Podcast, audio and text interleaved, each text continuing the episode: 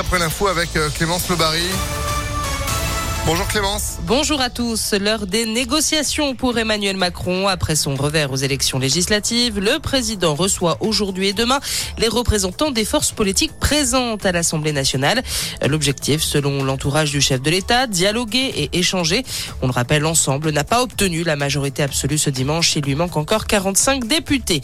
Et Emmanuel Macron ne devrait pas pouvoir compter sur les républicains. Le président du parti, Christian Jacob, a assuré qu'il ne voulait pas de pacte ni de coalition avec le gouvernement, alors que les macronistes pourraient avoir besoin des républicains pour faire passer des lois à l'Assemblée.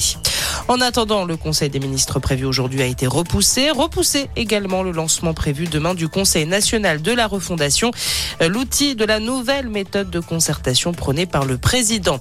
Et puis l'alliance à gauche, elle commence déjà à se fissurer. Le Parti socialiste Europe Écologie Les Verts et le Parti communiste ont refusé la proposition de Jean-Luc Mélenchon, à savoir former un seul groupe à l'Assemblée nationale. Le leader de la France insoumise s'inquiète en effet que l'obtention de 89 députés par le RN remette en cause son statut de première opposition à Emmanuel Macron. Dans le reste de l'actualité, de violents orages dans le sud-ouest hier soir, les Pyrénées-Atlantiques, la Gironde, les Landes, la Charente et la Charente-Maritime ont été touchés.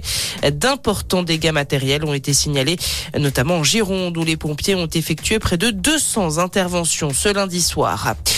L'Union européenne accuse la Russie de commettre un véritable crime de guerre en cause le blocage des exportations de céréales ukrainiennes.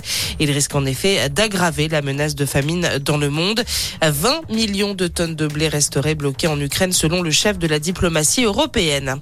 Et puis Christophe Galtier, entraîneur du PSG, eh bien cela semble quasiment fait.